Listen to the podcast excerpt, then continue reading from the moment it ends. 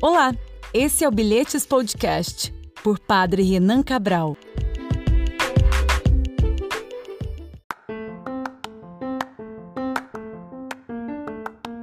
Está começando mais uma edição do Bilhetes Podcast. Estou de volta depois de quase dois meses sem postar nenhum episódio. O último foi de janeiro desse ano de 2021, que já chegou dando tanto soco na gente que deixou a gente assim meio sem, sem saber para onde ir. Quando eu falo a gente, eu tô falando de mim.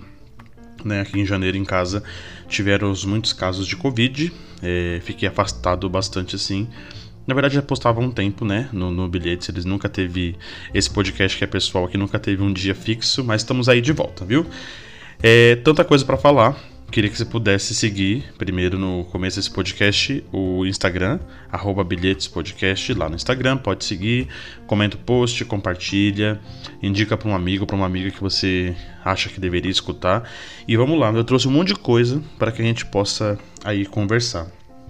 Primeira coisa que eu tanto ri, desde quando eu lembro, a primeira vez que eu vi esse, esse videozinho, e que se tornou um meme que eu uso quase que diariamente, assim, para qualquer besteirinha, qualquer coisa, é o consegue distinguir.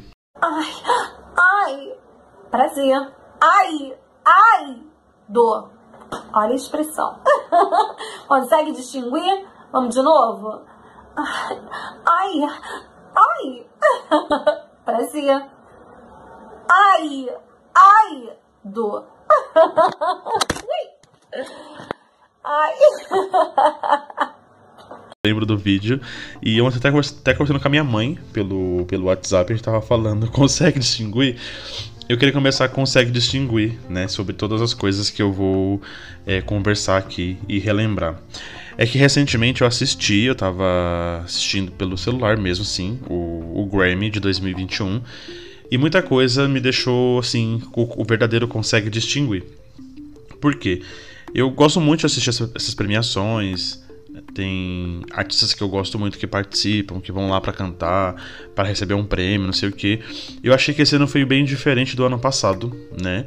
O ano passado a Billie Eilish ganhou todos os prêmios principais, assim, e além de você gostar muito dela e achar que fiquei muito legal, muitas vezes eu não acho certo uma pessoa carregar todos os prêmios de uma noite, né?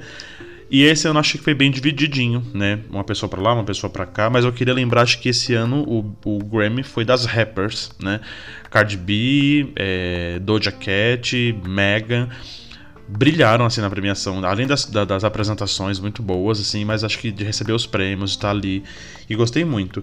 Mas a minha performance preferida, assim, a performance, né, o meu show preferido foi o do Silk Sonic, que é esse novo duo group, duo, é, essa dupla que o Bruno Mars é, fez com o Anderson Paak, que eu achei incrível a música, a pegada, é, a, a, proposta é muito boa, tudo incrível e eu tô apaixonado pela música. Deixa, acho que eu escuto o dia inteiro.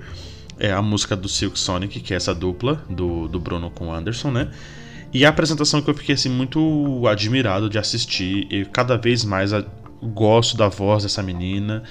É, acho bonita a apresentação e as letras das músicas são muito bonitas, que são as, as apresentações da Billie Eilish. E não foi diferente, né? A apresentação de Everything I Wanted desse, desse Grammy eu achei assim impecável.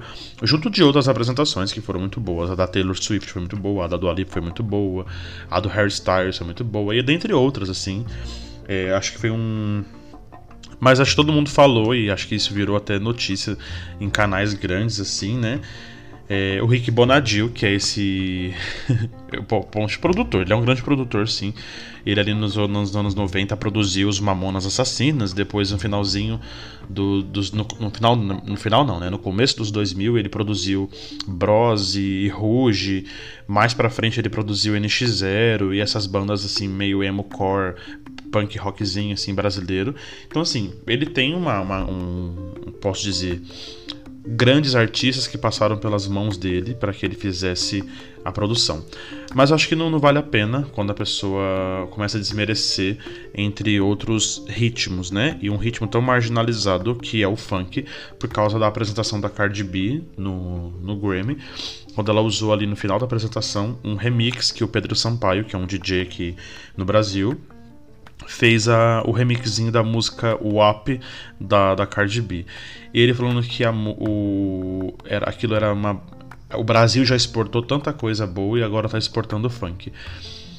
Eu acho que é bem muito hipocrisia, porque ele estava enaltecendo segundos antes a apresentação da Megan. Falou muito bem da apresentação da Cardi B, só a única coisa que ele falou mal foi da, da inserção do funk. É só ler, é só ler. Ele só precisava fazer isso. Só para fazer uma coisa: ler a letra de Body, da, da Mega, e a letra de WAP, da, da, da Cardi B, que se ele ia ver se o ritmo do funk realmente era mais é, feio, no sentido ele usou essa, essas palavras, né?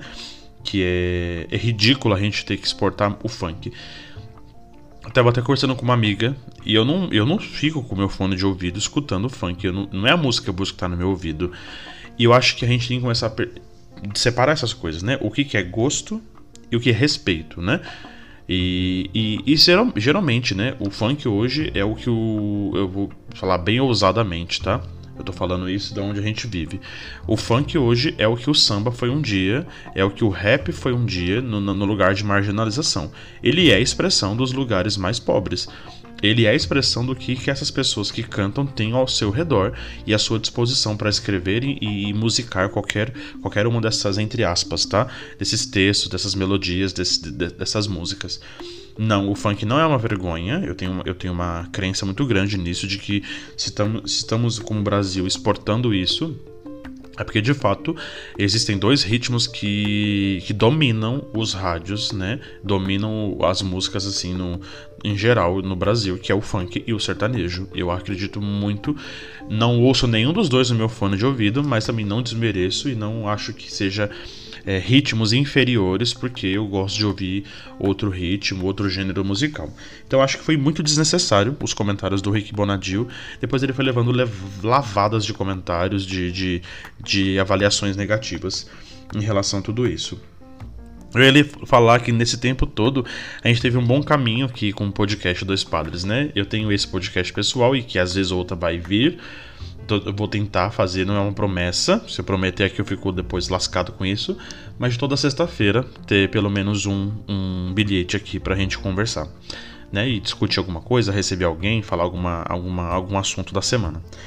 Agora, o meu podcast com o Padre Ricardo, o Dois Padres, está indo muito bem. A gente teve bastante chegada de gente no Instagram para conversar, para seguir. Os ouvintes aumentaram bastante. Isso é muito legal. Nosso projeto está sendo. Sempre foi muito pensado por nós, foi muito bem elaborado e está sendo muito incrível viver semanalmente a correria de pensar a pauta.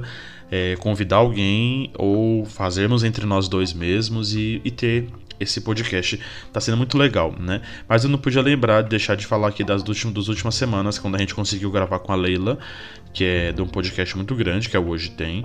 Ela foi muito generosa com a gente, assim, de ajudar, de ensinar, de faz... mostrar coisas que nós podemos ou não devemos fazer. Então foi muito, foi muito, muito bom. Eu queria falar de duas coisas, né, que eu assisti nesse tempo, desde o último podcast que eu gravei do Bilhetes para cá. Eu assisti um monte de coisa, né?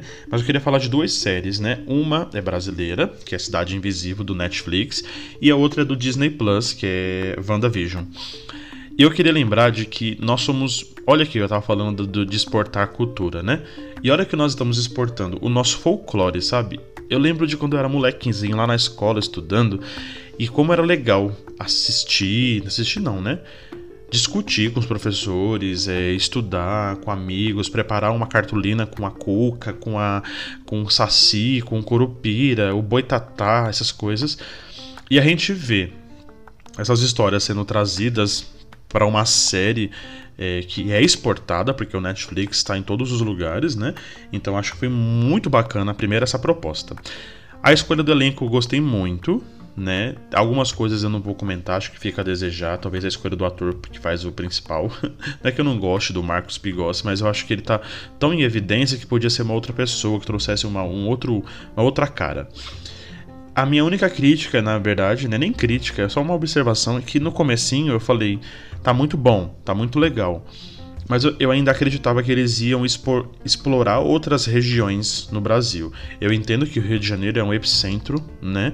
É, de, de, exportação das coisas do Brasil, né? A cidade maravilhosa, é lugar de referência, de reunir pessoas, um monte de coisa.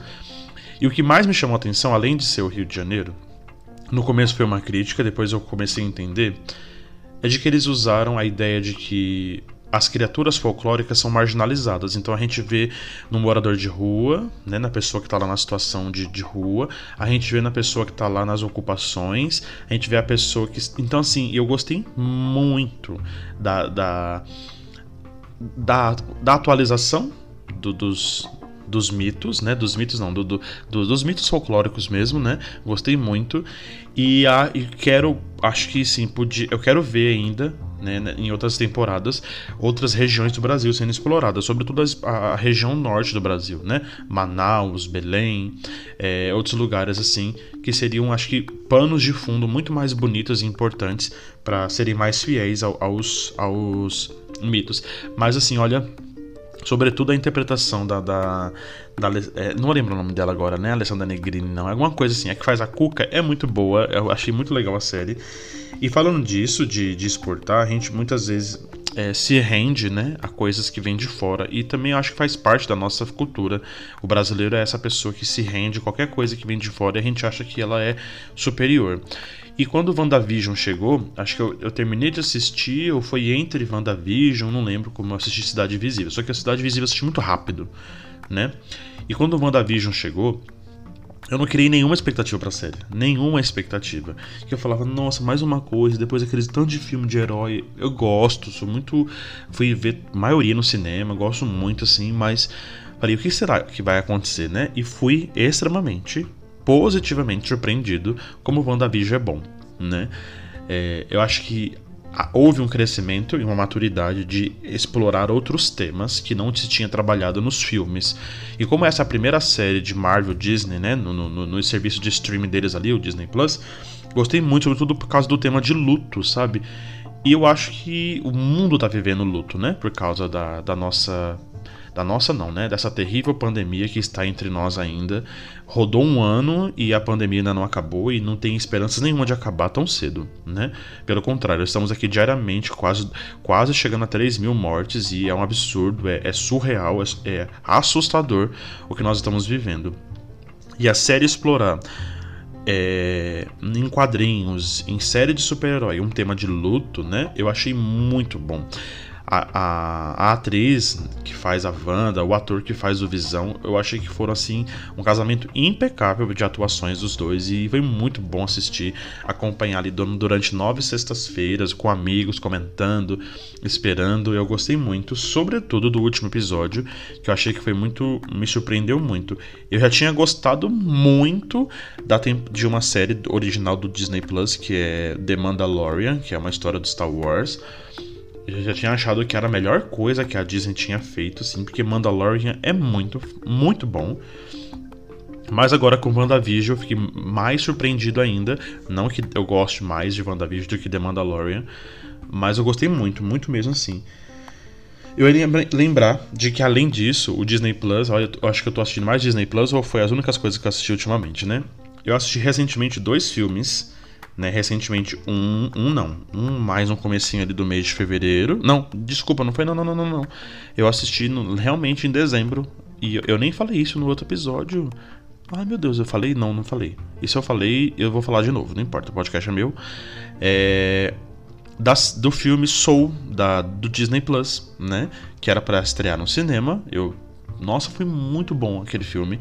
E eu ainda vou ainda conversando sobre assuntos que me, me apareceram sobre aquele filme e que eu gosto muito da, da experiência de ter assistido um filme mais uma animação que trouxesse uma, um tema mais entre aspas de psicologia, como a gente pensar no, no agora, no antes da gente nascer e do depois. Eu gostei muito. E eu falo que me surpreendi positivamente porque eu não esperava mais um outro filme legal, né? é, entre aspas, uma animação. E aí sim, recentemente o Disney Plus lançou Raya, que é uma, uma história de uma nova, entre aspas, uma princesa. E eu fiquei muito surpreendido, porque assim como quando veio Frozen e eram duas meninas, e elas são irmãs, e, e o que salva no final de tudo é o amor entre as irmãs, nesse filme Raya, tudo é muito lindo. A construção de mundo é, é uma, uma, das, uma das mais bonitas que a Disney já fez. É, é uma história meio oriental, mas não é meio nada meio oriental. É uma coisa muito boa. Há uma, uma, uma ideia de dragão por trás e que depois se torna um personagem tão carismático dentro do cinema. Dentro do cinema não, dentro do filme. Eu fiquei muito admirado com a história, assim. Mas sobretudo com os encaminhamentos do final. Eu esperava, vai acontecer isso, não, vai acontecer. Agora, agora, agora. E não foi. E eu gostei muito, né? Talvez você que vai assistir não vai ter a mesma experiência que eu, e não é essa, não é essa a minha proposta de comentar o filme aqui. É para falar que Raya se tornou uma das minhas personagens, entre aspas, princesas, né? Disney que mais me surpreendeu, gostei muito. Tem muitas cenas de ação muito boa. As lutas entre a Raya e a outra personagem, que é a antagonista dela, não é tão vilã, né? É só uma antagonista, tem propostas diferentes sobre a mesma coisa. E me lembrou muito Pantera Negra. O Pantera Negra e o, o Killmonger, eles têm propostas diferentes, né? O Killmonger não parece ser tão um vilão da história, a gente entende isso no final. E aqui a Raya e a menina que é a outra, a, a outra personagem eu gostei muito. E me diverti horrores com o filme, porque o personagem da Dragãozinho, que depois ela se torna meio, meio que a, a, parte comediante do filme, e entre outros muitíssimos personagens pequenininhos ali, me fizeram rir bastante, gostei muito, e foi, foi uma experiência muito, muito boa. Eu tava falando disso é porque eu não lembro onde eu fui esses dias, tava com uns amigos, não lembro, conversando alguma coisa e comecei a redescobrir músicas que eu tinha perdido, não é nem o gosto de ouvir, tinha fugido da minha do meu meio assim, né? E quando eu vi a Juliette do BBB cantando a música do Magníficos, né? Me usa. Aí eu fui ouvir, relembrar essas músicas que eu ouvia lá na casa dos meus pais. Eu, entre aspas, entre aspas mesmo, não é que eu ouvia, né? Eu era convidado a ouvir pelos meus vizinhos, assim, na rua, tudo. E me deu uma lembrança, uma saudade de casa. É, eu acho que eu preciso de férias, literalmente, porque achei que eu vou experimentar essa saudade de casa. Mas ouvi Magníficos, ouvi Calypso, que eu sempre fui muito fã, sabe? Calcinha preta. E aí esses dias eu lembrei, foi aniversário do José que já gravou aqui o Bilhetes, né? E a gente tava cantando, dançando e conversando, lembrando as músicas, lembrando as experiências. E eu comecei a redescobrir essas músicas, fui mexendo nos meus DVDs e achei os meus DVDs do Calypso. E fui assistir de novo os DVDs, os shows. E como a Joelma é uma grande cantora. Como o Calypso sempre me dá esse essa saudade de casa, de estar com a Jaque ouvindo, é, de estar em casa para falar sobre essas coisas com a mãe, sabe?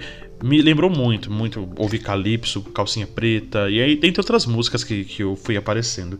E falando na Jaque, é, da última vez que eu gravei o podcast, ela ainda estava aqui, né? A minha irmã foi estudar medicina, ela está estudando medicina no, no Paraguai, só que ela mora em Foz, né?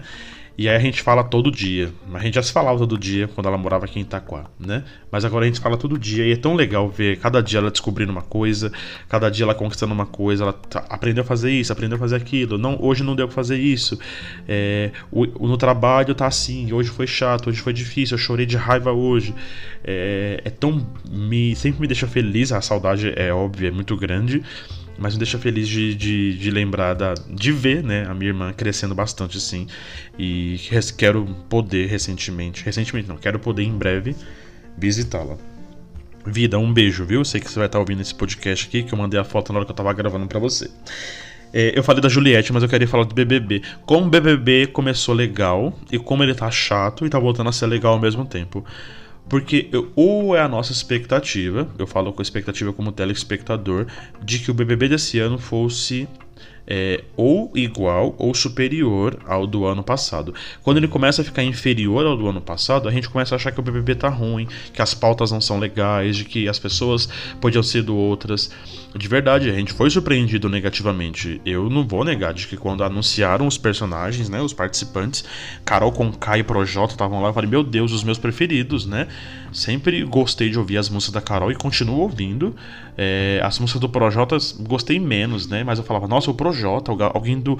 Alguém assim, tão muito famoso.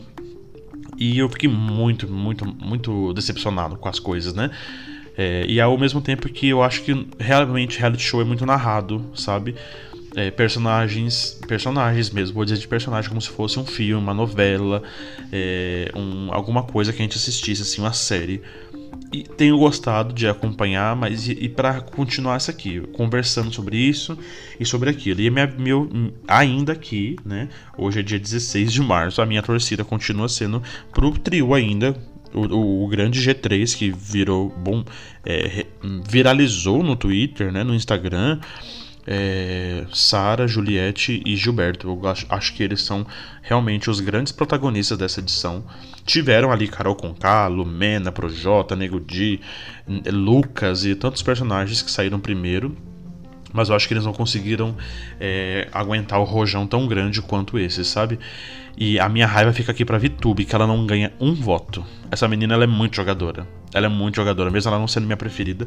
Não dá para dizer de que ela, ela é tão perspicaz entre os personagens que ela não ganha um voto de ninguém. E é desse jeito que ela vai indo pra frente, ó. Chegando lá na final. E Deus me livre dela chegar na final. Que ela é muito chata. Eu tava falando, além disso, de que semana passada eu tive curso, né, do meu curso de formadores, foi muito bom.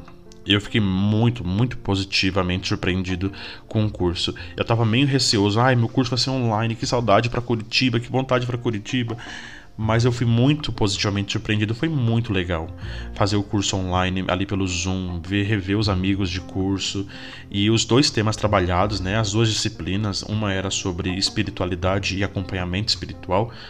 E ali dá pra gente começar a entender de que nem todo mundo, nem todo mundo deve ser acompanhador espiritual, né? É, e esse acompanhamento de uma pessoa que, que precisa de um direcionamento, que precisa de um acompanhamento, foi muito interessante estudar.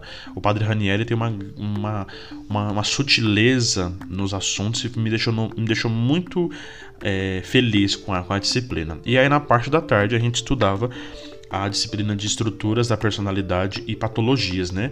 E aí foi bem atual a coisa, né? E o professor Adalto, ele sabia dar exemplos é, e provocações pra gente na sala, dividia ali pelo, pelo Zoom, dividia a gente em grupo, a gente ia pros grupos conversar, voltava pro grupão para dizer as coisas e era foi muito bom estudar tantas patologias, né, sobretudo patologias psicológicas, claramente, e foi muito interessante o curso. Deu uma saudade de Curitiba, sim, uma saudade de Curitiba, mas é, não tem como.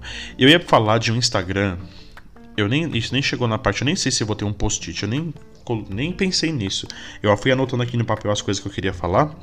É, eu ia falar de um Instagram que eu comecei a seguir faz um bom tempo. E alguém foi, foi alguém que me indicou, ou foi num podcast que eu ouvi.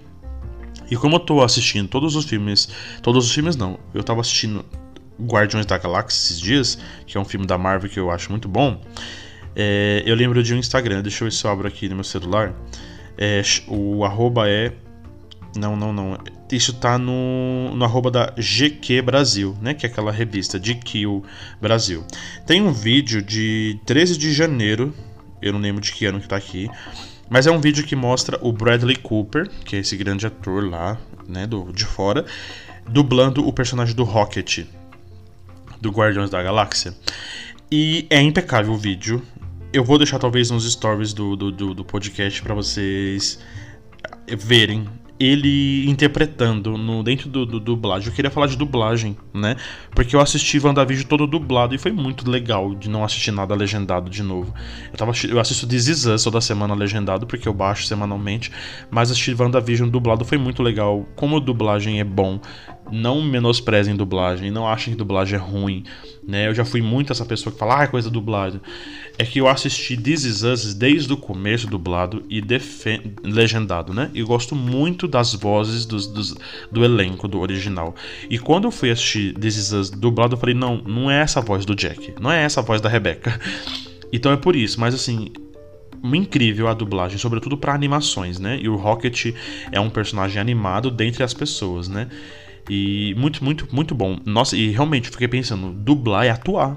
Né? A pessoa tá lá de frente do microfone, ele tem que entender o texto, ele tem que entender a, a cena e, e dublar é muito incrível. Fiquei muito, muito abismado. Ia falar de televisão, tá quase. Vamos encerrando já esse, esse coisa, né? Esse nosso podcast, esse, esse episódio.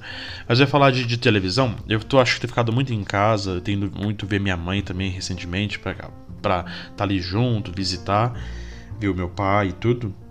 E tá passando a novela A Vida da Gente na, na, na, novela das seis. Às vezes quando chega é esse horário por lá, né? E como essa novela é boa, Vida da Gente. E tava passando, né? Represando a força do querer, que também é muito boa. E vai voltar Império. E eu não assisti Império. E eu, isso eu quero deixar aqui, de que eu vou assistir Império é, sempre que eu puder, para ir comentando aqui no podcast. Que eu acho que é uma novela que vai trazer coisas muito legais. O tema é diferente, o, o cenário da novela não é Rio de Janeiro, São Paulo. Então eu acho que isso é muito bom. E Império eu não assisti porque foi quando eu botei do meu noviciado 2014, 2015. Eu fiz o noviciado 2014 no Peru. Quando eu voltei 2015 para cá, tava acabando o Império. Então eu não me apeguei à novela, não assisti tudo, mas era muito comentada. E eu quero assistir, né? É a famosa novela do Comendador. E outra coisa que eu ia falar, né? É, é de que no finalzinho de janeiro eu fui convidado para assumir um, um, serviço dentro da nossa diocese aqui na igreja diocesana de Mogi, um trabalho muito grande e que eu fiquei muito provocado com o convite e me fez pensar algumas coisas, né? Mas aí eu assumi, eu sou o novo assessor diocesano da catequese, né? E a equipe me acolheu de modo muito legal. Foi muito bom estar começar a caminhar com essa equipe diocesana e eu espero fazer os trabalhos. A gente já tinha pensado um monte de coisa para esse ano, agendado, é, projetado algumas coisas nas nossas reuniões online, mas aí faz uma semana já que começamos a viver o lockdown de novo e eu não sei quando que nós vamos voltar ao normal. Mas era isso que eu queria falar nesse podcast. Eu não sei se você que está me ouvindo tem alguma coisa para comentar que eu talvez tenha deixado passar nesses dias aí, desde o último episódio até esse, né? Mas vamos tentar, vamos, vamos tentar, eu falo para mim. Eu tô dizendo para mim mesmo, então eu vou tentar trazer toda sexta-feira um novo, um novo bilhete. Eu, eu, reorganizei minha agenda, né? E tamo aí. Então vamos para outra parte que eu vou sim indicar alguma coisa no post-it. Até a hora do post-it.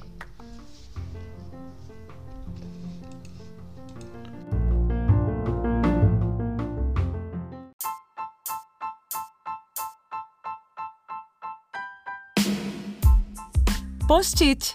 Dicas e indicações.